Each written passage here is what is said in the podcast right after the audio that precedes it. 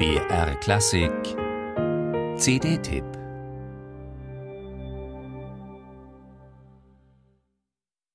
Es weiden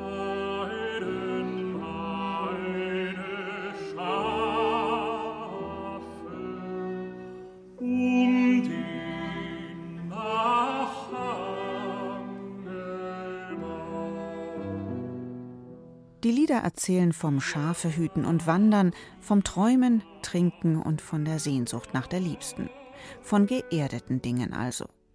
Es sind die jahrhundertealten Themen der Volkslieder, mit denen sich Christian Gerhaher auf der neuen CD auseinandersetzt.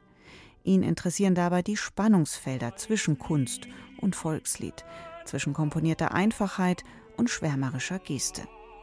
Zu hören sind die für Klaviertrio und Stimme gesetzten Volksliedbearbeitungen von Beethoven und Haydn und Folksong-Arrangements von Benjamin Britten.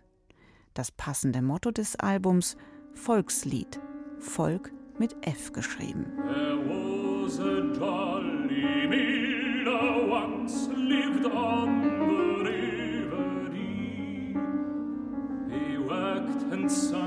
from morn till night, no long, no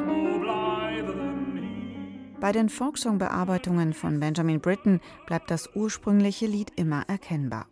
Es wird mit eigenwilligen Harmonien in der Klavierstimme gestützt und umspielt und liegt bei Christian Gerhaher und Pianist Gerold Huber in besten Händen.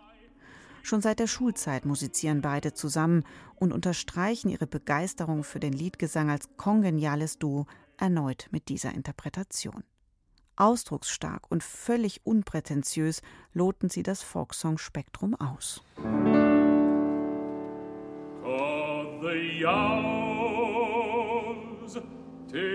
the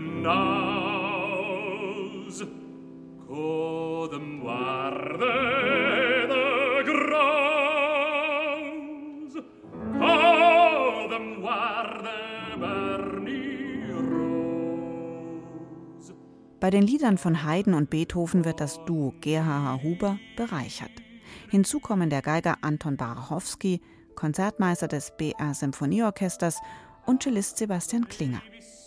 Unter kuriosen Umständen sind die Bearbeitungen entstanden.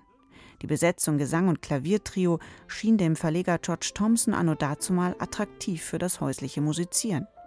In seinem Auftrag schrieben Haydn und Beethoven ihre schottischen und walisischen Lieder lediglich angeregt durch die vorliegenden Melodien. Erst nach Fertigstellung und Abgabe der Noten kamen von Verlegerseite die Texte dazu.